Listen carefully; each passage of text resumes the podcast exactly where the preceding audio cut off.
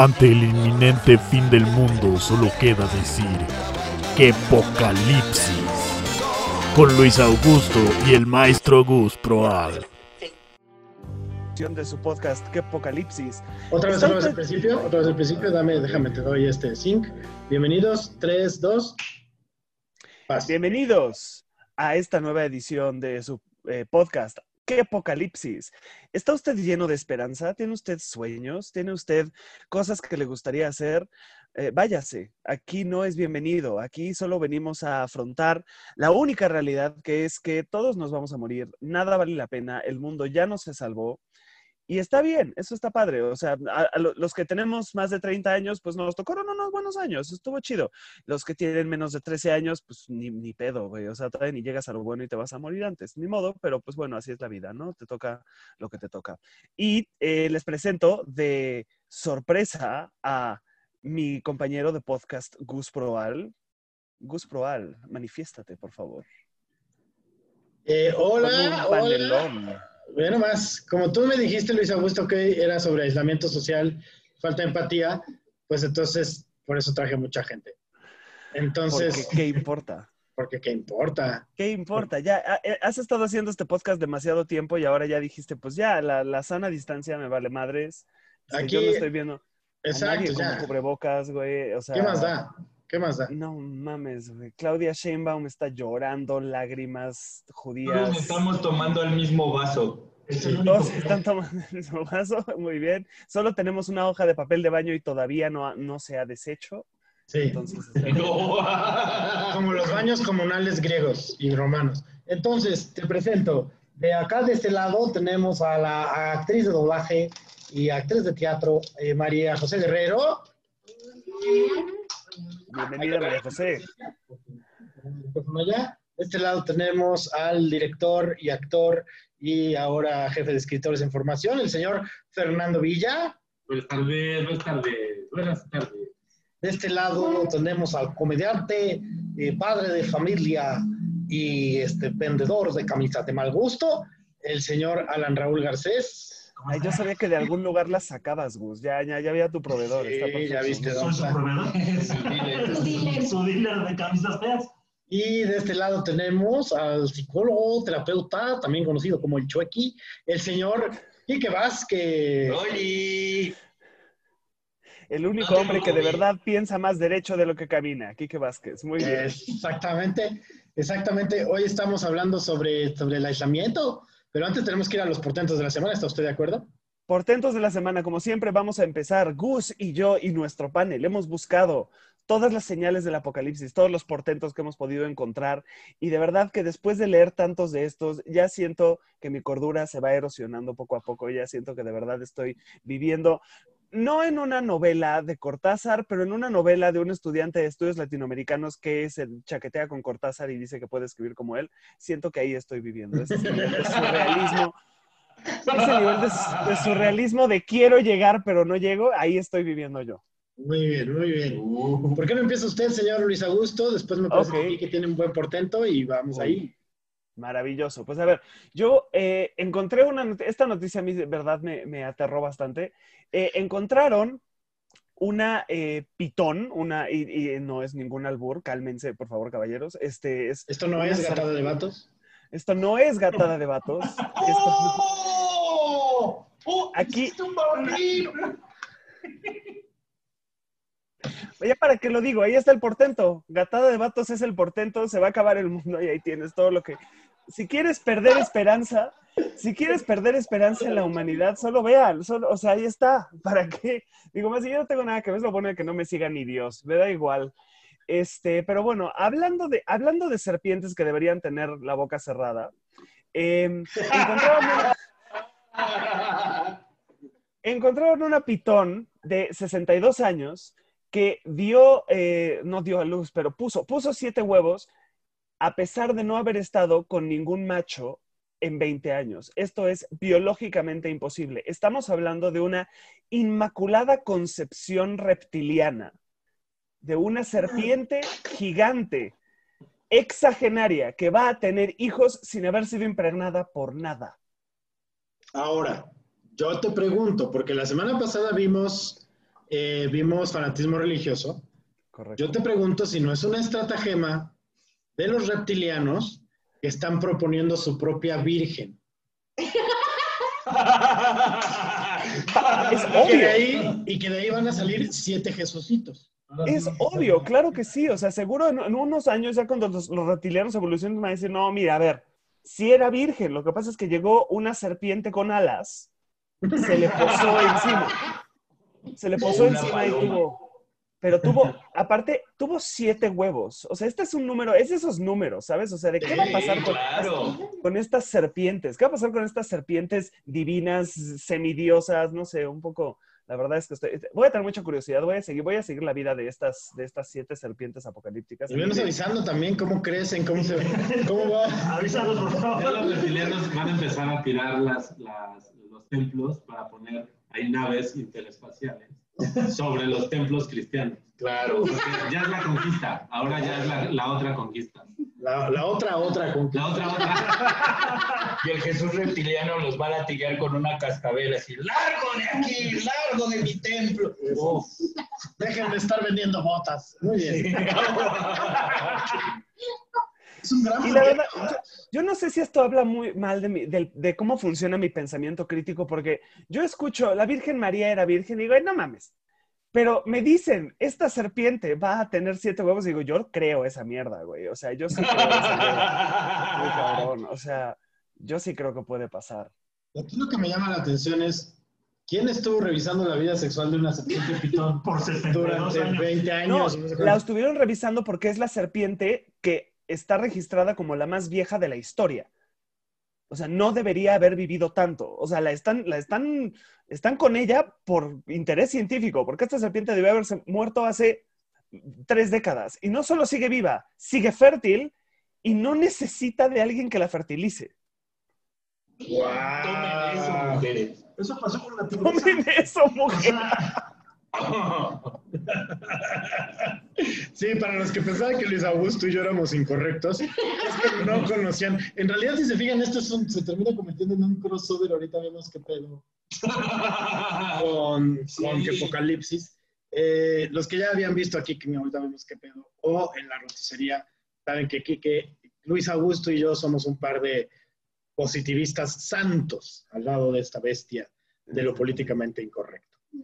Así es. Sí, es como. Esa víbora es todo lo que la congelada de uva quisiera en su vida, güey.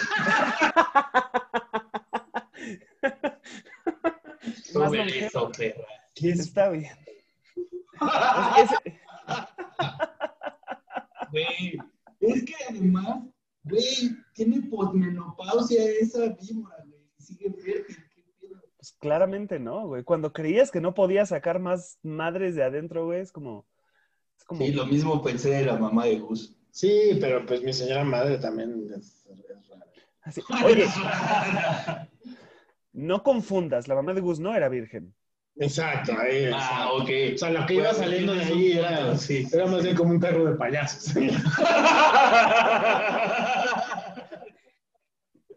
bueno, este, ¿tú traes importante lo de la semana? ¿Lo Sí, de la semana? encontra- encontraron a una foquita fea eh, y unos biólogos la están estudiando. Nació pelirroja y con ojos azules. Es la Dorothy de las focas, al parecer. Hay una foquita pelirroja y de ojos azules. Sí, foquita la huerfanita, le voy a llamar. Sí.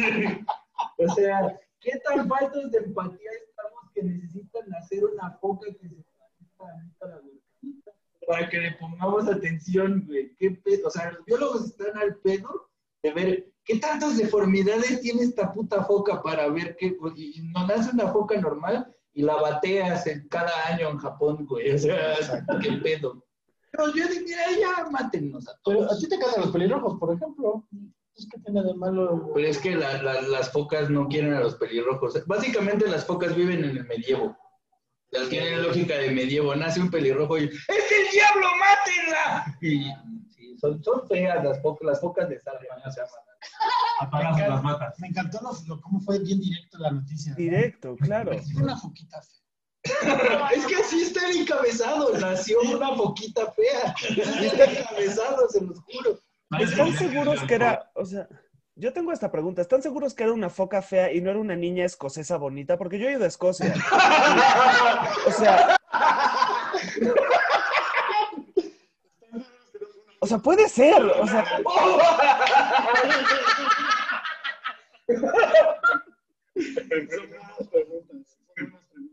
El portento del apocalipsis que yo encontré es doble, porque tiene un par de semanas que rescaté un chiste que tenía de hace unos años, donde hablaba de, de que en las tierras que tienen que ver con Tenochtitlán y sus alrededores encuentran muchos mamuts, hay muchos restos de mamuts. Eh, y yo traigo ese chiste y ahora justo recién me estaba despertando, me puse a tallar el domingo con Franco, con la mole, con Tavo Morales, y resulta que un, pa- una- un día antes sale la noticia de que ahora en el aeropuerto de Santa Lucía que están sacando, encontraron 70 restos de mamuts juntos. O sea, y es la mayor, el mayor hallazgo de este tamaño. la mayor barbacoa, seguro, sí. O sea, yo ahí veo así la gente. Exacto. Y yo tengo varias preguntas en ese sentido, como de qué estaban haciendo esos vatos antes. Quisiera sus teorías. O sea, ¿cómo es que 70 mamuts terminan muertos al mismo tiempo? Ahí, No. No lo sé, o sea, yo creo que... un- Hablen, hablen fuerte, dice Luis Augusto. Yo creo que había un mamutcito con insomnio y antes no existían los elefantes que se columpiaban en la tela de una araña Ok. y la telaraña no aguantó. Esa es mi, te- esa es mi, esa es mi teoría. Habían siete columpiándose en la tela de una araña. O se dieron cuenta de eso, que, o sea, es una canción adelantada a su tiempo porque no funcionaba igual con los mamuts. En realidad la canción ahí era un elefante, llegaron al 70, 70 mamuts, se Sí. Te dije que cuidado con los colmillos. Y así murieron. Ok, esa es una teoría Fue como, fue como el lobombo de los mamuts. así. No pudieron salir y murieron. ¿Tú qué piensas? ¿Qué- ¿Quién no nos dice que era el, el equipo de trabajo de López Obrador? O sea, realmente todos ya son viejos, güey. O sea, pudiera, Ah. pudiera ser. O sea, estamos hablando de Santa Lucía, alguien que buscaba estar en Santa Lucía, o restos de familiares de nuestro querido presidente. Puede ser. Todo para... Buena interpretación. Buena Buena interpretación. Me, interpretación. me gusta, me gusta. El primer gabinete. 70 Primer gabinete. Uf, el primer gabinete. Normal, o sea, o sea, no, digo, no creo que sea la primera vez que hay 70 mamuts juntos. Yo me acuerdo cuando me comí como 40.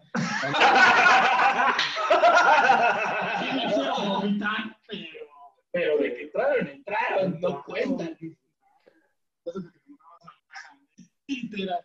Eh, pues está complicado, pues parece ser que los mamuts también son, eh, encontrar muchos mamuts para mí es un portento del apocalipsis, porque significa básicamente que va a valer verga, va a valer verga, porque si ya, no, si ya tenían muchos restos de mamuts y no sabían qué hacer con ellos, ahora ya nos los van a imponer.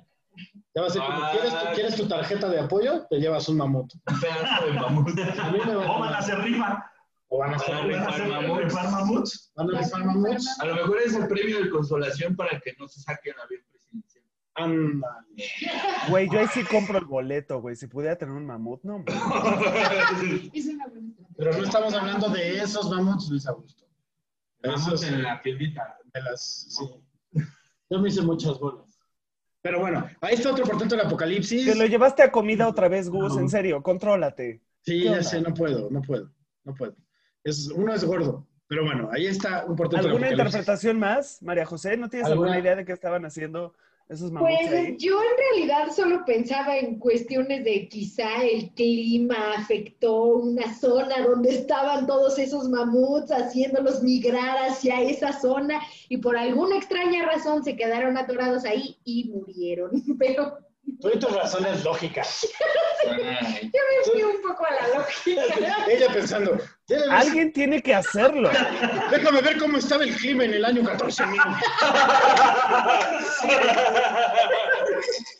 Alexa, ¿cuál era el clima en el área 14.000? Por favor, dime. Pero tiene, tiene, tiene sentido, porque qué tal que ellos estaban como en un, en un geyser, así echando el jacuzzi chido, y es como, deshielo. tenemos que mover, güey. Pero aquí estamos verga, güey. ¿Qué es esa luz que viene hacia Yucatán? Se ve bien verga, mira, de aquí desde este jacuzzi se ve chido. Es como una especie de. Es, es- creo que ya llegaremos a esa historia. Es la era de hielo 7. Porque Claro, cada, claro. cada vez son más. Cada vez son más mamuts. Tienes mucha razón. Ya, ¿no? Así estábamos cómodos y de repente, ¡ay, la lava! Ahí, ahí, el popo. ¿Qué tal, que, ¿Qué tal que el Popo y el Ista eran un solo volcán gigante y después de esa explosión se hicieron dos? ¡Oh! Puede ser. Mira, yo creo que ya debemos pararle a las teorías, Luis Augusto, porque este, yo me De tomé eso vivimos, Gus. el cannabis y les hicieran daño a ellos. Eh, vamos con el- El tema. Bueno. Este tema es, o sea, ya cuando empezamos a, a hablar Gus y yo sobre, no, hay que hacer un, una- un, este, un podcast sobre el apocalipsis, sobre el nihilismo y que nada, nada importa y cómo nos vamos a morir todos. Y pues hasta ahora todos los temas han sido relativamente, ya sea como, no sé, muy no sé, lógicos. Hablamos de cambio climático y yo estuve deprimido como tres días y luego pues me dio igual. Em, La semana pasada en el- fanatismo religioso te enojaste. fanatismo. Fana- me, me emputé, güey. Acabé Ese al genuinamente final ya estaba muy enojado Luis Augusto. Ya, sí, ya está. Sí, no, terrible. Yo tengo un amigo judío que ya no me habla. Este. Ni modo. No por la razón que ustedes creen. Tiene más que ver con un, un cura que chupó un pene de un recién nacido y le dio herpes. No es otra cosa. Este, Sí, es que andaba mucho más ligero, más ligero, Sí. más leve. Más leve. no exacto, importa. tranquilo. Pero este es el primer tema que yo lo, o sea, literal no es que yo haya leído sobre esto, sino porque esta sí es teoría mía. Ya estoy entrando a mis teorías de cómo creo que va a acabar el mundo. Y esta es una que a mí me, me aterra, porque es algo que lo veo ocurriendo todo el tiempo, y es apocalipsis por aislamiento social, por falta de empatía, porque simplemente nos va a dejar de valer, o más bien nos va a seguir valiendo más y más el ser humano y el prójimo, al punto en donde ni siquiera nos vamos a ayudar, estamos uno al lado del otro. O sea, yo, yo, veo, yo veo a la humanidad yendo en esta dirección, me aterra y al mismo tiempo digo, qué bueno. O sea, está chido porque la verdad, ya, que, que, que, que, que se acabe esto de una vez y ya. Y por eso elegí el tema. Y creo que es una teoría muy, muy atinada porque además es algo que han apuntado prácticamente todas las ficciones antidistópicas, pues, han apuntado hacia allá. O sea, desde eh, Mad Max, eh, The Book of Eli, eh, todas estas películas postapocalípticas muestran, eh, incluso las, muchas de las de zombies, pues, muestran, eh, por un lado, gente tratando de ser comunidad, pero por otro lado, eh, maldad así sin maldad, maldad sin, sin límites, pues, o sea, como, como no hay, como no hay límites, entonces podemos hacer lo que sea y no tenemos empatía y te mato por un vaso con agua. Entonces creo que es algo que la distopia nos ha mostrado en varias novelas y en varias este, posibilidades, como, como que sí, que el ser humano tiene una capacidad enorme, no solamente de ser, eh, de no tener ninguna empatía hacia el otro, sino de caer en la crueldad y de que un poco la única razón por la cual no nos estamos matando entre todos es porque hay consecuencias. Entonces, eh, pues eso, que es muy bonita la vida, ¿eh? Muy bonita. Sí, como el momento en el que la impunidad.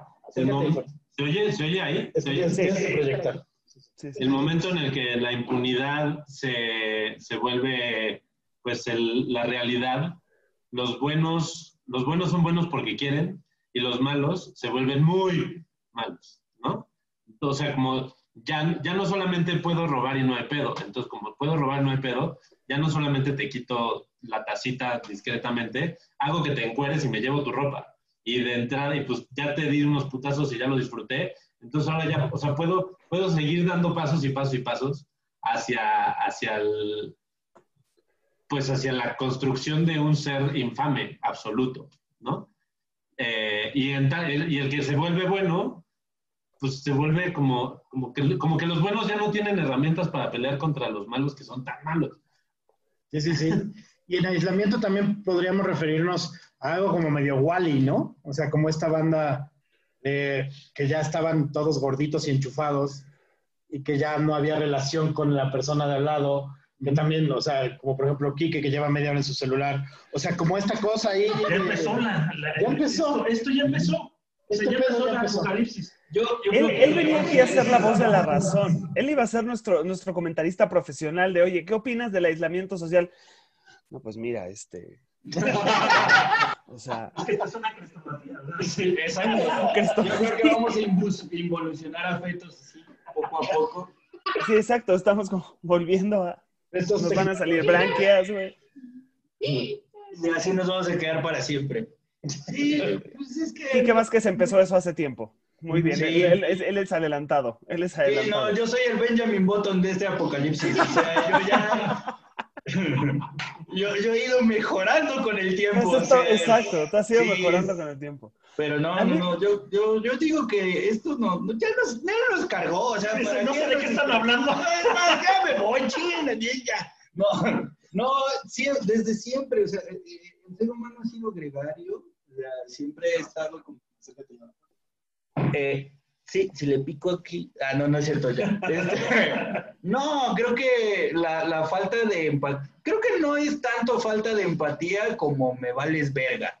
O sea, porque creo que es imposible que una persona no pueda identificarse con algún algo de lo que le pasa a otra persona. Es muy diferente eso a que te valga verga. Y yo creo que lo segundo es lo que está pasando más que lo primero. Porque ¿cómo es posible que sí se identifiquen con un avatar en internet que tu perra vida has visto, pero no con una persona? Simplemente no me cabe en la cabeza. Entonces, lo único que pienso es, los seres humanos cada vez nos valemos más verga entre nosotros. Y mira, e- eso, eso es lo que nos va a llevar a que nos cargue el payaso. Y es que tampoco hay mucho relevante, o sea, estoy en tu casa y ve, no hay nada relevante en el contacto humano. Esto es solo un ejemplo. Sí, cierto. Y lo llevamos, a mí lo que me impresiona es que mientras más extremo es el caso, menos empáticos somos. De hecho, hay un fenómeno que la Asociación Mexicana de, Psicolo- de- de Psicología, o A- A- APA, se- sus siglas en inglés, eh, habla sobre eh, entumecimiento psíquico y es básicamente Ah. una regla de proporción. Mientras más grande es la tragedia, menos vamos a empatizar con ella. Cuando, nos, cuando alguien nos diga, eh, 20 muertos de coronavirus, dices, verga, ok, ya se empezó a morir la gente, estás, ok, bueno, ya". pero cuando llegamos al mil, ya la gente empieza a valerle un poco madre, ya la gente empieza a quitarse el tapabocas, vamos en 40 mil y la gente ya, ya no le importa, o sea, ya de veras ya dices, bueno, pues ya son menos, no importa, porque no podemos procesar números tan grandes de tragedias. Solitos simplemente decimos, pues ya son un chingo. O sea, yo veo gente que, o sea, el mismo así, se queja, es que me asaltaron y es que está terrible, no sé por qué la gente es tan poco empática y luego se va a comprar su raya de coca. Y yo así como, güey, no puedes ver el vínculo ahí, o sea, no puedes ver una relación aquí entre el país literalmente está siendo violado con una verga en llamas por, por el flagelo del narcotráfico, pero en el momento, ¡Oh! en el momento en que tu fiesta se pone aburrida, dices, pues vamos a darle más dinero a esta gente y luego te van a asaltar y luego vas a decir por qué la gente no es empática. No podemos hacer el link, ya no podemos. Hemos perdido completamente la capacidad de ver una acción tan obvia que literalmente quien está poniéndole la pistola en la mano a ese cabrón eres tú, pero no lo podemos ver, ya es demasiado grande para nosotros y a mí ya, a- o sea, a mí me aterra, verdaderamente me aterra, ya no puedo. O sea, ya. Y, siento que estamos como en un pedo de cada vez más nos acercamos a cada vez más nos acercamos a un a, a- a la manera de actuar y de responder de un sociópata. Cuando recién veíamos hace poco el, el documental de, de- de Ted Kaczynski y la, y la- y la historia de, de, Luna Bomber, y, y aunque en la, en la película, en la historia te muestran, la serie te muestran como, como este momento en donde Luna Bomber escucha a las víctimas y se saca de pedo y se pone nervioso y ya no puede hablar. Eso no pasó en la realidad. En la realidad este vato regresó lo y lo entrevistan unos años después y habla sobre eso y es como, pues es que estaban hablando y llorando. Y yo así, ¿qué les pasa? O sea, ¿por qué lloran? ¿No? O sea, como ni siquiera haciendo el vínculo de, sí, claro, yo hice explotar a su papá. ¿No? O sea, como... Y, y creo que desde ahí ya el ser humano está empezando a caer en esa desensibilización cada vez más fuerte. La- el, el primer impacto, por ejemplo, las primeras veces que salieron las imágenes y los documentales, son los años 40, de las primeras imágenes de los campos de concentración que grabó el ejército estadounidense, fue una cosa bestial, una reacción a nivel mundial fortísima. Hoy hay un montón de gente que ve eso y es como, ay, ya, quítalo. Pero Es- pero es que ya- también yo creo que es porque hay distancia de eso, o sea, hay distancia psicológica de ahí. O sea, porque también pienso, el trabajo de los terapeutas últimamente está más enfocado en, contu- en contactar con tu lado humano. Y eso sucede porque las personas estamos más preocupadas por eh, darle sentido a las lógicas sociales impuestas que a las tuyas propias o que a las del otro. O sea, respetamos un, un discurso que defiende la objetividad, en este ejemplo que pone Luis Augusto de los números, en lugar de las personas que se están muriendo. O sea, no es lo mismo, por ejemplo, esto del COVID que te puede valer verga porque estás hablando de un número que es 30 mil, a cuando sucedió el temblor del 2017 que veías literalmente el puto edificio caído y que veías a la gente literalmente sin casa buscando qué comer. O sea, en lugar de ver eh, el lugar desde la distancia, lo veías uno a uno y veías los efectos que tenía en la vida de una persona, eh, eh, lo- la tragedia. El problema es que las personas estamos tan preocupadas con, tengo que ser el mejor, inserte cualquier profesión o oficio aquí, que se te olvida qué es lo que quieres tú. Entonces, tú mismo pones distancia psicológica de ti mismo. ¿Me explico? Entonces, No me, eso gusta, hace- no me gusta tu opinión, vete. Vete. Vete. Y aún así-. Gracias. Pero aún así, o sea, todavía hay gente indigente por ese, por ese temblor. O sea, todavía existe. Discriminación, ya se va. ¿No creen que es falta de ¿Ya se va? Pues ya Ya se vete, va, ya, ya. Pero besos hasta allá, hasta tu escenario apocalíptico. Ya. Ahí te vas te copiar. amo. Sí, ahí le cierras. Este, bueno, el- si quieren podemos seguir porque de todas maneras en lo que se va son 15 minutos.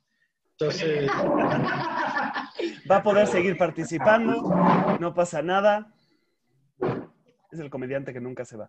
A mí lo que dice Kike Vázquez es verdad. O sea, el, el- el de 2017 fue este momento en donde nos, nos enorgullecíamos, ¿no? De, güey, qué chingones somos, todos ayudando, manos juntas, puño arriba, eh, víveres a todas partes, yo voy a donar esto, yo voy a donar esto otro. Pero pasó de moda. Mm. Pasó, no- todavía hay gente indigente de ese temblor. O sea, aún hoy, hoy en 2020, hay gente que todavía no tiene casa de ese temblor, pero ya no. Pasaron otras cosas. Pasaron los incendios de Australia, pasaron quién sabe qué otra mamada. Entonces, o sea, no podemos, o sea, no podemos empatizar por más tiempo. De- de- ya, no, ya no tenemos ese límite. Es como, bueno, pues ya, ¿no? O sea, ya, ya pasó, ¿no? O sea, como pasó hace tres años, pues ya no puede ser un problema. ¿Cómo que un problema va a durar tres años? Eso no puede ser. Entonces, no, no podemos meter en la cabeza el tamaño de la tragedia, entonces solo podemos meternos, porque en realidad fueron como dos meses después del temblor, o sea, por lo menos yo así lo viví, o sea, estuve, estuve con eh, gente que estaba donando y estuve con, y todos estábamos, sí, sí, las cajas, la chingada, pero aún todavía yo conozco gente que sigue viviendo con amigos porque no tiene casa. y es que en tu Ah. caso, y creo caso como, como Fer, como yo, que estuvimos mucho en el, en el voluntariado, nosotros ya somos casos extraordinarios si fueron estos dos, tres meses. O sea, yo me acuerdo, por ejemplo, yo tengo un ejemplo muy claro de esto que mencionas. Eh, se- hicimos toda una movilización y a partir de una donación y a partir del apoyo de Franco y de varias gente más, pudimos llevar eh, víveres eh, a una zona bastante inaccesible y hubo dos rondas. Yo les dije, no, no, no llevemos todo de primer guamazo porque ahorita todo el mundo está llevando. Llevemos una parte y regresamos en dos meses. Eh, y así de claro es este pedo. Primera vez que fuimos, eh, tuve, conseguimos como 30 voluntarios y la cadena fue muy fácil de lograr y todo fue como eh, apoyo de las autoridades, todo, todo, todo. La segunda vez que fuimos eran 10 voluntarios. Eh, nadie más se convencía, era como, ¿qué? ¿Para qué? ¿Todavía? ¿No? Era como, pues siguen estando pobres, güey, siguen teniendo pedos. O sea, y, y era como de, llegamos a un pueblo y era como, ya, aquí ya tenemos todo. Y entonces en algún momento me acerco y le pregunto a una señora, ¿dónde no tienen nada? Y me dice, pues pasando el río, porque nadie puede pasar. Entonces no sabes lo que fue convencer a hacer una cadena humana de gente metida en el río con el agua hasta acá para poder hacer llegar los víveres a ese lugar. Y porque la gente era como, ¿pero para qué? Pues porque del otro lado del río hay gente muriéndose de hambre que no tiene papel de baño y medicinas. Y entonces era agotador. Y, y justo la gente siempre tenía esta cosa como, ahí te la pongo bien sencillo, güey. Un vato que se le cayó su casa preguntando por qué él tenía que ayudar a esos pendejos. Yo creo que tiene que ver mucho con el rush, ¿no? O sea, si, vamos a ese ejemplo del 2017, el rush fue como de, puta, se cayó esto. Y entonces empiezas a tener como este contacto de muchas personas de que es que yo conocía tal, de tal, de tal, de tal, ves los edificios cayendo y todo. Y entonces todo el mundo, como dices, o sea, fue de, vamos a ayudar a todos, ¿no? Y empezaron a mandar y todo el mundo que vámonos a, Guerrero, que vámonos a Cuernavaca, que vámonos a, a poblados cerca de Cuernavaca, que, que fue el epicentro y demás.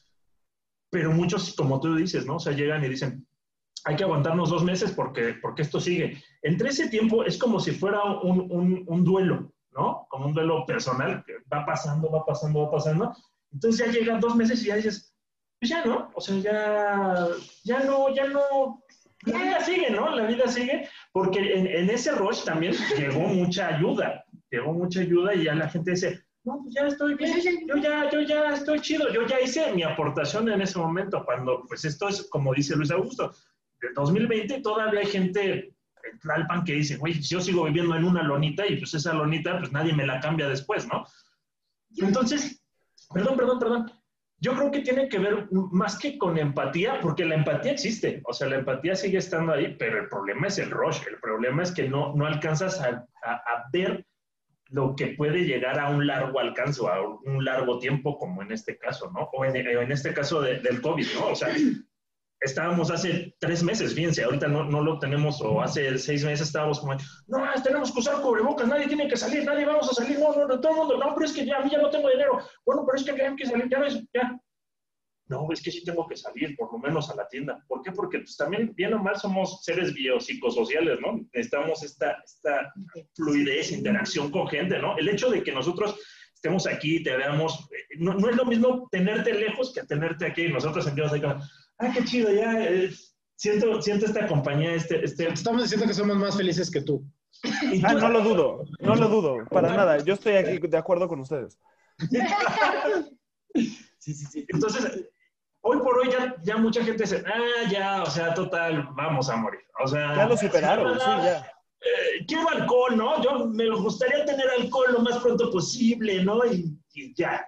O sea, Yo siento más bien, digo, esta es una opinión personal, que eh, la empatía es algo que se ha creado, o sea, el ser humano por sí mismo, mm, o sea, es cruel. No estoy diciendo que toda la humanidad, pero a lo largo de la historia, el ser humano ha sido cruel, ha sido egoísta, ha visto por su propio bienestar. Entonces, a lo largo del tiempo se ha tenido que inventar y desarrollar la empatía para podernos, para poder socializar y tener, o sea, llevarnos bien entre todos, o sea, no, o sea, lo veo con los niños, nosotros con Laila, o sea, que yo veo que luego es cruel, o sea, y no, o sea, y no porque ella diga, "Buajaja, voy a pisar al gato y, o sea, si- simplemente ya es algo inherente, entonces uno tiene que enseñarle así de, oye, no lastimes al gato, ¿no? O sea, entonces siento que por eso es que regresamos a,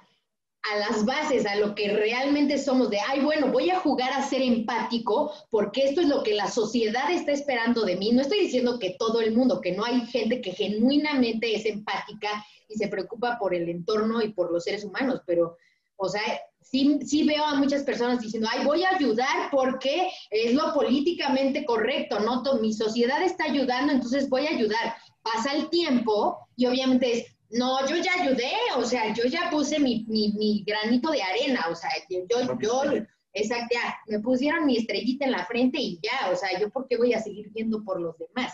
Sí, son, son puritas emocionales. Exactamente. Pero esto que dices de la naturaleza cruel, además, es muy real. La única razón por la que existe el instinto maternal es porque la naturaleza se dio cuenta que los neandertales y los homo sapiens neandertales eran unos imbéciles, güey, y se les morían las crías todo el tiempo. Y era como de, güey, nunca vas a sobrevivir, estúpido. Entonces ahí te va una cosa que se llama instinto maternal. Y hubo una gran temporada que empezó a, estar registrado, que hubo como una temporada que empezó a bajar la población de humanoides muy fuertemente porque no existía el instinto maternal y entonces era, el niño, ¿qué sabe? Ah, Ya valió verga, ten otros 20, ¿no? Y entonces, y eventualmente, como se empezaron a generar comunidades más estrictas y más precisas y comunidades de 120 individuos, que eran los cazadores recolectores nómadas, eh, empezaron a necesitar cuidar a sus infantes. Entonces ahí fue donde se desarrolla el instinto maternal, pero al principio era una especie que no tenía ningún cuidado de sí misma. La razón por la cual el ser humano es Homo sapiens sapiens y no neandertal, eh, que tenían las mismas capacidades, y no es que los neandertales eran más chidos, es porque, es porque nos los comimos. Sí, Los matamos a todos. Yo, Por mal va, o sea, está, está mal, el malicioso. La especie que sobrevivió es la culera. Ese es el punto. La especie Claro. que sobrevivió es la más culera de todos los humanoides. Lo dice Darwin, ¿no? O sea, prácticamente pues, es, es la, ley del más fuerte. la ley del más fuerte. yo extrañamente bueno. estoy, Yo extrañamente creo lo contrario. O sea, yo creo, a, a diferencia de María José, yo creo que en realidad el ser humano fue diseñado para ser empático. Es decir, cuando el ser humano estaba en una etapa tribal, la supervivencia del ser humano dependía de la supervivencia de los seres humanos que lo rodeaban de manera inmediata. Una tribu de 20 personas tenía más probabilidad de sobrevivir que una tribu de 11 personas. Entonces, cuando una persona estaba herida, cuando una persona estaba enferma, a la tribu le convenía cuidar a esa persona en vez de dejar que se muriera. Menos números significaba menos probabilidad de sobrevivir. Esto era sencilla dinámica tribal, ¿no? Mientras más gente, más robusta una tribu, más probabilidad de sobrevivir. Si llega un invierno culero y se muere la mitad de la tribu, si la tribu eran 80 personas, la tribu puede seguir viviendo, pero si la tribu eran 8 personas, probablemente la tribu no va a sobrevivir ese invierno, ¿no? O sea, va, va a quedar completamente, pues, azotada y ya. ¿Qué pasa? Yo siento que más bien lo que pasa es que nuestro cerebro ya no está diseñado para lidiar con tantos números y con tanta tragedia. O sea, yo me acuerdo una vez, un amigo mío de Australia, y aparte de un pueblito en Australia, ni siquiera de una ciudad donde tienes más contacto con la miseria y más contacto con, porque que digan que no hay pobres en Australia, yo viví ahí, sí, hay un chingo. Pero este güey llegó, visitó México, le dijo, ay, precioso México, lo llevé pues ya los, los típicos lugares, ¿no? Coyoacán, etc. El primer niño que vino a pedirle dinero lo hizo llorar. Lloró. Para la tercera semana, porque se quedó aquí más de un mes, para la tercera semana ya les estaba diciendo, no traigo. Tres semanas. Eso fue lo que duró. Llegó tan sensible a la pobreza, a la, a la incertidumbre, a la precariedad del niño de la calle, de, de- de- la gente pobre, que lloró la primera vez. En tres semanas ya les está diciendo, no, no traigo. Sí traía, claro que traía, claro que traía, pero les decía que no. No podemos lidiar, ya en tres semanas, eso fue lo que le duró su empatía. Era Oye. demasiado, había demasiados niños, demasiada precariedad, demasiada tragedia. y ya. Pero fue, pero, pero Luis, pero fue, fue por falta de empatía o fue algo aprendido. O sea, me imagino que cuando se te acercaban a ti también llegaban y te decían, oye, un peso, y tú les decías, no, chavo, no, ya, ya te conozco. Pero no fue aprendido de Luis Augusto, porque Luis Augusto les pega. Ah, pues, ah, bueno, ah, bueno, entonces no fue de Luis Augusto. O sea, bueno, yo hablaba de alguien aprendiendo de alguien más. O sea, puede ser también eso. O sea, no, no, no necesariamente falta de empatía, sino simplemente dicen, ah, pues no hay que darles, ¿no? O sea, el- Pero, el- pero- pero llegar a ese raciocinio implica falta de empatía. Sí, es que no sé, o sea, no sé si también se le explicó, porque si, si tú llegas y le dices a alguien, no, no les des, o sea, ellos de todos modos todo el tiempo piden dinero. Sí, es una falta de empatía, pero al fin y al cabo es una lección aprendida de algo más. O sea, porque se dice muchas cosas de, dentro de, de quien pide dinero, ¿no? Que nada más lo hace por, por pedir, pero no, no necesita, o todo el mundo le ayuda, sino para qué lo haría. Entonces, aquí entramos en esta, en, esta, en esta pregunta. O es falta de empatía o es algo aprendido. Eso. Nada, solo, o sea, mm, creo que ambas, o sea, creo que en, en el ser humano están ambas conductas posibles, que es un poco como el, el- el cuento de los dos lobos, el negro y el blanco, y a cuál alimentas y la mamada. Pero, eh, o sea, creo que están las dos conductas y uno decide cuál es el que ah, alimenta. En esto que decías tú de una, una tribu más robusta permite que la tribu sobreviva, también habla de, pues, que se mueran 40 güeyes, no nos importa siempre que la civilización se mantenga viva. O sea, también habla de una falta de empatía en el otro, pues.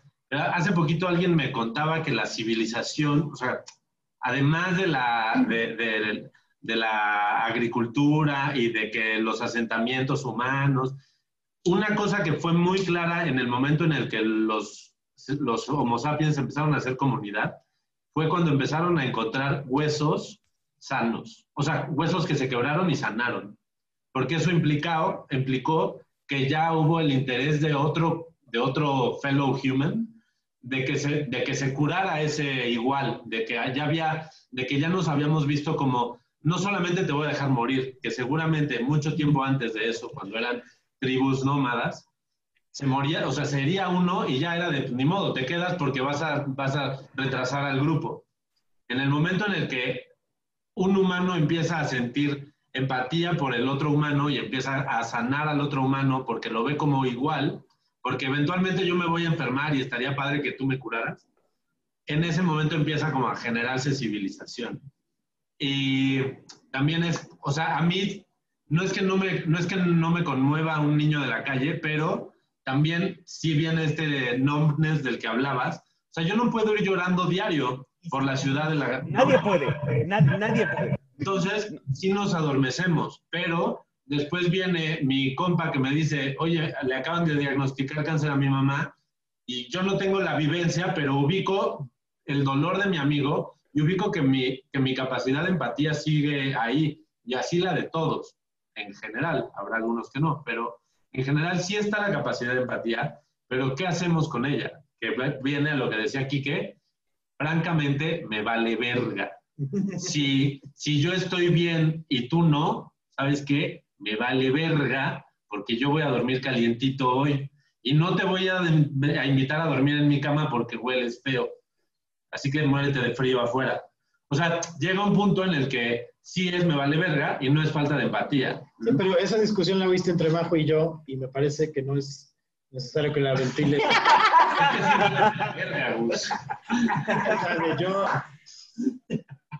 Una vista a la, vi- a la vida doméstica de nuestro Véalo usted mismo. Así Véalo vive usted este. Neandertal. Así vive el Neandertal.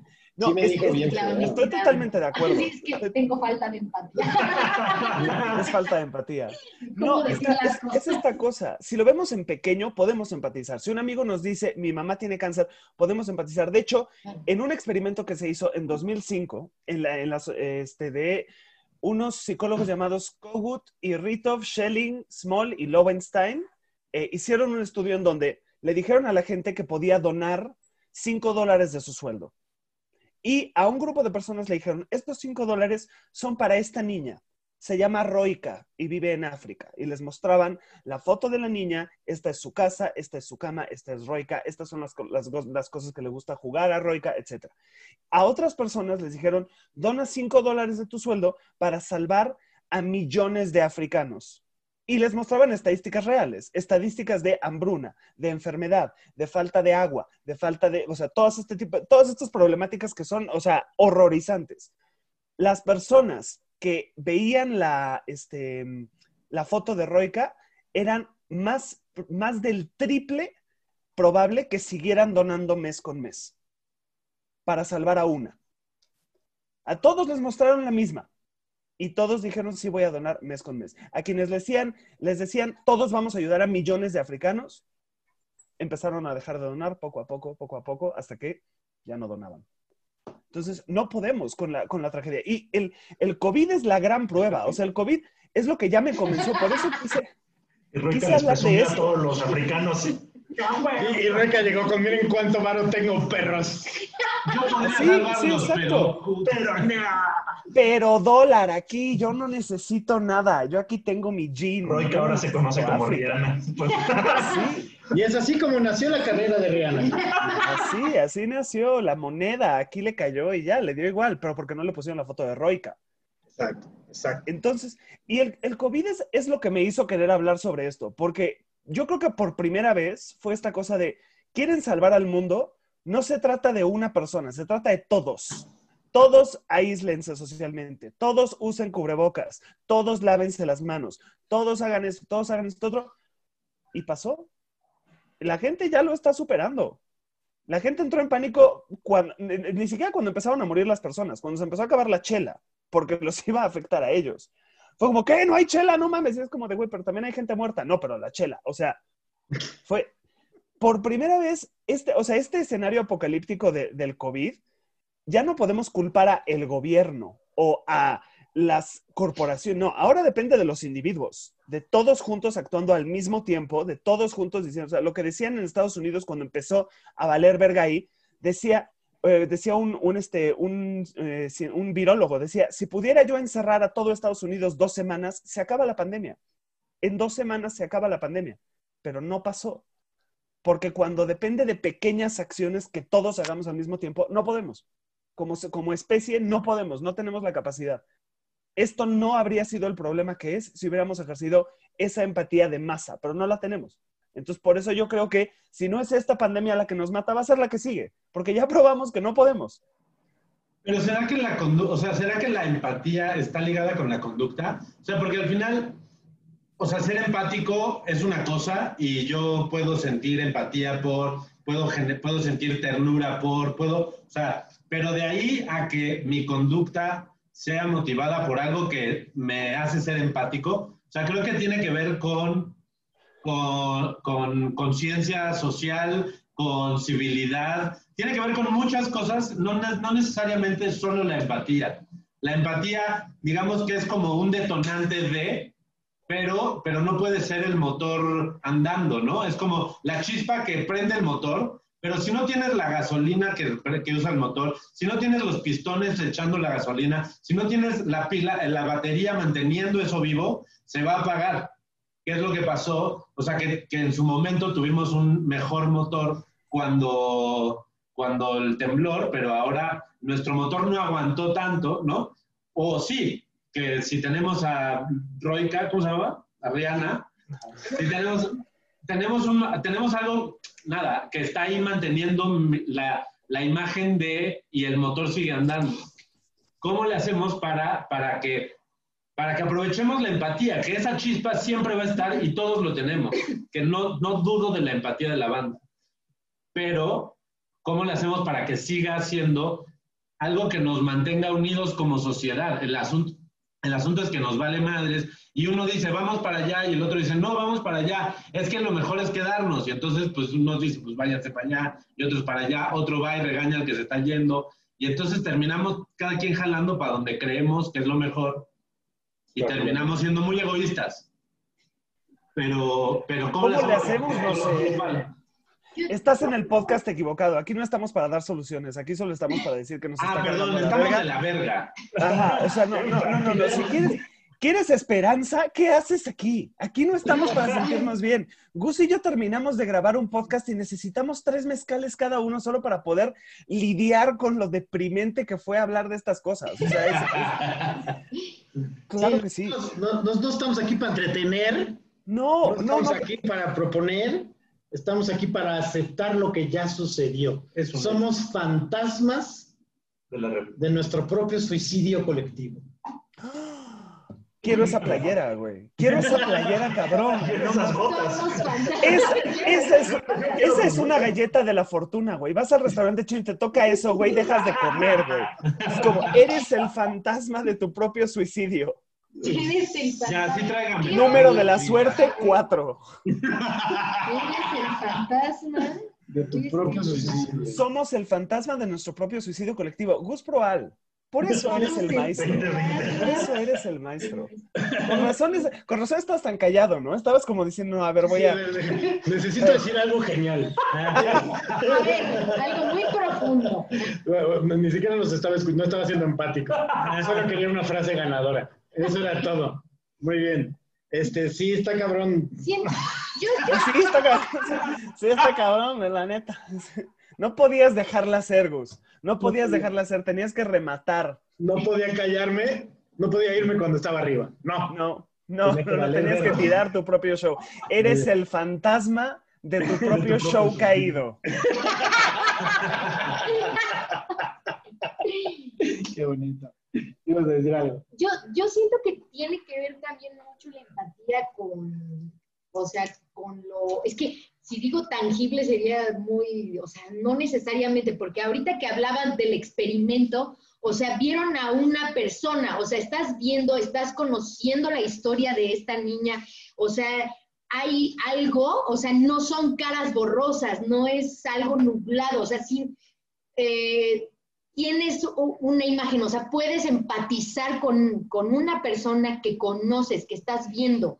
O sea, es muy difícil que se logre, ¿no? Empatizar con un entorno, ¿no? Cuando, cuando no estás viendo quién es. O sea, creo que es muy fácil desvincularse. De lo abstracto. Ajá, o sea, creo que esto se ve muy claro luego en, en las series o en los guiones. O sea, cuando una, cuando una serie, o sea, los personajes no son importantes, uno dice, ah, bueno, ¿y qué? O sea, se están muriendo, ah, pero cuando tienes un buen, o sea, no, el, persona- el personaje está bien desarrollado, lo conoces, lo entiendes, siento que es más fácil. O sea, quizá mi ejemplo es un poco burdo, No, es, pero... No, es perfecto, perfecto. Sí, y claro. además justo dice eso Snyder. sí, ya dale una manzana a tu maestro de guion. Eh, Dice, tú, tú llevas, llevas más tiempo ahí como mi becario y no fuiste para decirlo. Este, pero sí, o sea, lo dice Black- eh, Blake Snyder en su libro de Save the Cat.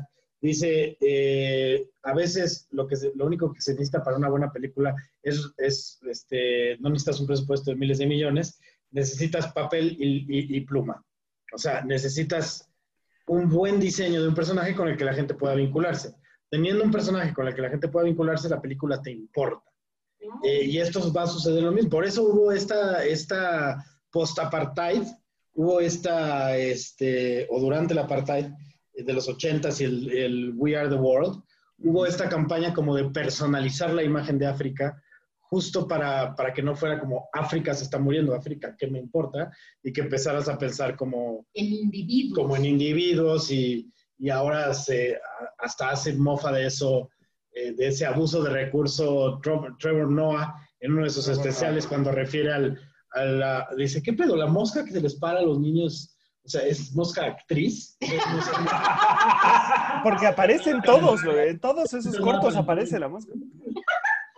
Entonces, este, pero sí, y es eso, porque eh, cuando el dolor tiene rostro, entonces es, es mucho más factible enfatizar. Pero también cuando ese rostro es extremadamente doloroso, como dices, hay un límite. Un ejemplo claro, por ejemplo, es, eh, volviendo a la ficción, es la de, de- ¿cómo se llama esta? Eh, se llama The Dancer in the Dark, ¿no? Ah. Que llega un punto que es así de ya mata a Bjork, ya por favor. O sea, No, ya. nunca Ya es suficiente, Bjork. No, que la maten ya. Sí. Pinche víctima ya, estúpida ya, muérete. No Porque es víctima. Ah, Ay, sí, cambia, no, sí, es cierto. No es víctima, es víctima. es víctima. Cuando es víctima, ya duele más. Ya, duele. No, que llega un punto que es como too much dolor y ya, güey, ya, ya, o sea, ya, basta. Y ya no quieres más. Una vez estaba yo con un sobrino mío, sobrino muy lindo, muy lindísimo. Y eh, estábamos pasando por una plaza donde había mucha gente pobre, ¿no? Y entonces era, tenía ¿qué? 10 años, ¿no? 11 años. Y me dice, ¿hay mucha gente pobre? Y dije, sí, sí, hay, mucha gente pobre. ¿Qué eh, quieres este, ir a comprarles una torta? ¿Quieres, o sea, pero como de dándole lugar a su dolor, ¿no? De decir, sí, es horrible que, que estas cosas pasen. Y como dos o tres días después me dijo, oye, este, estuve pensando en, en los pobres. Y tengo una pregunta. Niño de 11 años, ¿eh? me dijo, oye, ¿por qué los pobres no se suicidan y ya? Solución perfecta, dice él, ¿no? Y yo así como, no, o sea, es que no entiendes. Lo que pasa es que los pobres no se quieren morir. O sea, la precariedad nunca ha sido suficiente para que la gente quiera quiera dejar de sobrevivir. O sea, la gente quiere seguir sobreviviendo y quiere seguir saliendo adelante como pueda. No, no puedes. Y me dice, pues que si yo no tuviera, me dijo, si yo no tuviera dinero, si yo no tuviera casa, si yo no tuviera esto, yo me suicidaría, ¿eh? O sea, sí, pero tranquilamente, niño de 11 años. Yo decía, qué bueno que los papás no estaban ahí cerca, porque es como, tú Es le has estado tenías- enseñando. Ahí le tenías que haber explicado que el suicidio es un lujo del clase mediero. O sea, no, no, no estás totalmente ejercicio, ¿cómo equivocado. le, ¿Cómo le harías, güey? A ver, mátate ahorita, ¿cómo? No sabes, no puedes, cabrón. No puedo preguntarle eso a un niño. No puedo, no puedo. Seguro, yo acabaría dándole ideas. Es como, no, Clejía, no mames, güey. No, mira, lo que No. tienes que hacer, no. No puedo hacer eso con un niño. Se lo tengo que regresar a sus papás. Pero es muy, es muy, es muy interesante. Es muy interesante porque él llegó a esa conclusión de por qué alguien querría vivir así. Y justo ahí estaba, pasó de la empatía a la falta de empatía. Pasó de un me duele ver gente viviendo así a pues ¿por qué no nada más desaparecen y ya? O sea, ¿por qué no nada más se suicidan y problema resuelto. Porque pues, Pero pasó por un ejercicio de él mismo. O sea, Ajá. yo me mataría. Entonces, si yo me mato, pues, ¿por qué no? O sea, sí pasó a través del filtro de él. No fue como, ay, que se maten los pendejos. ¿No? O sea, sí hubo un ejercicio empático. Sí, porque claro, su filtro... Que su terminó filtro- en una lógica absolutista y Exacto. fundamentalista, pero sí. sí, sí, Porque, o sea, él lo vio desde, desde qué haría yo si estuviera en su situación. O sea, yo, teniendo ya estas comodidades, casa, teléfono, internet, todo este asunto, puta, si yo estoy así y que, que alguien llegue y me dé una torta, este, pues qué gacho, ¿no? Me voy a matar, yo me mataría. O sea, él tu- ya tiene una experiencia previa con respecto a, a la- al, al estar bien y al estar mal. Tenía, tenía una amiga que, que estuvo trabajando con niños de calle en algún punto y decía, es que nosotros pensamos que están mal todo el tiempo, ¿no? Que llegas y dices, pobrecitos, están en una banquita y están muertos de frío. No, o sea, ellos tienen también su, su red de apoyo, su red donde ellos dicen, ah, entonces yo, tú eres igual que yo, entonces vamos a hacer, pero ya es desde una elección de ellos. O sea, es una elección de, ¿sabes qué? Vamos a meternos a una cuevita que está abajo del metro Tasqueña y ahí vamos a estar. Y uno dice, ay, es que pobres niños, ¿cómo están? No, pero si ya vemos la realidad es que al fin y al cabo sigue siendo un- una familia de desconocidos, pero que al fin y al cabo se apoyan con respecto para no tener un antecedente o tienen un antecedente pues malo, ¿no? Todos, Yo la gran mayoría están escapando de Lo, lo interesante sería hacer la comparación con estos países de primer mundo, donde todo tienen y los índices de suicidio son más elevados, ¿no? O sea, ¿cómo? ¿No? O sea, Ah, se- ah, ¿qué es lo que hicieron una- detona? ¿no? O sea, Sí, porque hablando de eso hicieron una, un estudio bastante reciente que hablaba sobre cómo eh, el, el nivel de estabilidad de algunos, de algunos gobiernos o países eh, no era proporcional al nivel de felicidad. La gran mayoría de los países que, que- que pintaban como los países más felices eran países tercermundistas, eran países en desarrollo, eran este, así, Puerto Rico se la pasan de huevos, ¿no? Y en, y en- y en Suecia es así de, hoy es un buen día para suicidarme. Entonces es como... Super Bergman el asunto, ¿no? Voy a mirar por esta ventana lluviosa durante una hora. Exacto. Jugaré un partido de ajedrez con la muerte y luego me tiraré al río. Al fiordo, me tiraré al fiordo. Exacto. Y justo tiene que ver con, con- con esta cuestión de el ser humano está hecho para valer verga. El ser humano está hecho para tener pedos, para tener conflictos y cuando se resuelve lo más esencial, que es tengo comida, tengo casa, tengo paz, ahora tengo otro problema. Mi puta cabeza. Y ahí no está resuelto absolutamente nada. Entonces, cuando ya viene el siguiente paso evolutivo, que es resolver mi psique, mi forma de pensar, mi forma de sentir y hasta mi forma de... no, no. en ese momento ya el, el- el ser humano es cuando empieza a valer pepino. Y es por eso que es, lo que estoy diciendo es, es mejor ser pobre. O sea, como no me malentiendan, clase media baja. Sí, No, no estás hablando, no estamos hablando de precariedad y abandono sistémico de absolutamente todas tus necesidades, sino que más bien estás diciendo que existe esta paradoja en donde cuando todas tus necesidades están cumplidas, de pronto existe malestar aún así. O sea, no podemos reducir el malestar a una carencia de necesidades satisfechas. Estables. Estamos diseñados para ser insatisfechos, porque es lo que nos vuelve eh, seres evolutivos. Si, si- en el momento en que tú estás satisfecho, ya no tienes nada que hacer por tu propia vida. O sea, Totalmente. como, de- como dice en, en- en su libro Yuval Noah Harari, en el de este, Homo Deus, dice una frase que me gusta mucho, dice, si, si cualquier especie que esté diseñada para la satisfacción es una especie que no dura un día. Sí, tiene que haber una persecución de algo. Es, si yo, si yo esto es como, ah, soy un gusanito Ya que estoy quiere una hoja, ya la conseguí, mátenme. ¿no? Entonces es como eso y se acabó. Eres un saltamontes, ¿o cómo se llama este? El, el, este, sí, saltamontes, ¿no? ¿O ¿Cuál es el que las mantis? Las Las mantis. o sea, sí, yo como morir no siendo virgen. A ver, ya. Sí, O sea, sí, esa es, esa es la vida. Coger o vivir. Coger o vivir. Ah, sigue siendo virgen. Ahí, eh, ahí el dilema. Y seguimos mirando la, la imagen pequeña porque es la única que nos puede causar respuesta. El problema es que lo que nos va a matar no es algo pequeño, van a ser las grandes tragedias, van a ser las grandes hambrunas, van a ser los, los cambios climáticos completamente que nos sobrepasan y decidimos, "Puta, pues es que ya no hay nada que hacer. Por eso existe este podcast. Este podcast existe porque ya nos rendimos. O sea, Oye, y ya, ya llegó, ya cada vez hay más gente aquí. Esto ya es una cosa ustedes de... ya, ya, la, la sana distancia ahí ya les está valiendo verga, Ya. Está fue, cabrón. ya fue. Ya fue. Tu mochila. Diles, diles, Diles cómo andas. dijiste. Sí, ¿cómo ¿Cómo, andas? Ando tomada. No. Mi hija anda tomada, mi hija anda tomada y yo no sentí nada. ¿Por Que nos estén escuchando. Ven a esa niña. Donen 5 dólares a este podcast. Miren esa niña. Miren su precariedad y donen 5 dólares a este Ella es podcast. Laila, tiene dos años y medio y es alcohólica.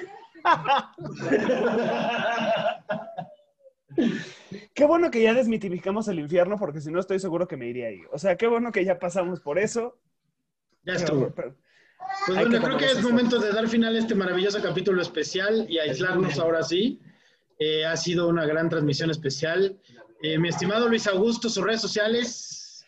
Muchísimas gracias. Gracias a todos por escucharnos. Si se siente mejor después de escuchar esto, no estuvo poniendo atención. Eh, me- ahí está. Mire esa niña, mírela. Ella ¿Dónde está es la Laila. mosca? La mosca, liberen a la mosca, liberen a la mosca. Está en el Monchis. Ahí está. Ella es Laila. Es Ella es alcohólica y se pasa la borrachera con churrumais. Si usted tuviera ese cinco señor dólares. al lado, ¿no se suicidaría igual? O sea, mejor sería. Mejor Si su padre sería, fuera este, ¿no Si estaría considerando fuera el suicidio? No estaría considerando. Done 5 dólares. por Done favor, 5 dólares para que esta niña pueda ser feliz. Para que le podamos conseguir más alcohol y ella Y se, pueda pase, olvidarse. y se pasen las borracheras con jamón serrano. Muy bien. Ay, a mí me encuentran en todas las redes sociales como Luis Augusto, arroba Mr. Drama, y a mi compañero Gus Proal, ¿cómo lo encuentran? Encuéntranme como arroba el maestro Gus. Señor Alan Raúl, sus redes. Me pueden encontrar como Alan Garcex Alan. Garcex con X. Señor Fervilla, sus redes. Fervilla, actor. Y señorita Majo Guerrero, sus redes. Me pueden encontrar como arroba Majo Guerrero J en todo. Ahí está este bonito especial aislamiento sin aislamiento. Este, que Apocalipsis. Nos encontramos la próxima semana para otro hermoso capítulo. Están tocándose, están abrazándose, o sea, esto ya es una ilustración, o sea, esto ya estamos de verdad presentando qué tanto nos vale madre, de verdad. Así es, así es. Es básicamente eso. Ahora todos vayan al baño y no se laven las manos. Exacto. Eso es como dinámica de integración. Así es. Pues esto es todo por, por esta semana, muchachos. Muchísimas gracias. Eh, recuerden ver los capítulos anteriores. Ahí están todos los capítulos en YouTube y en Spotify. Esto es Apocalipsis. El mundo se va a acabar. Hasta luego. El mundo se va a acabar, el mundo se va a acabar. Si un día me has de querer, te debes apresurar.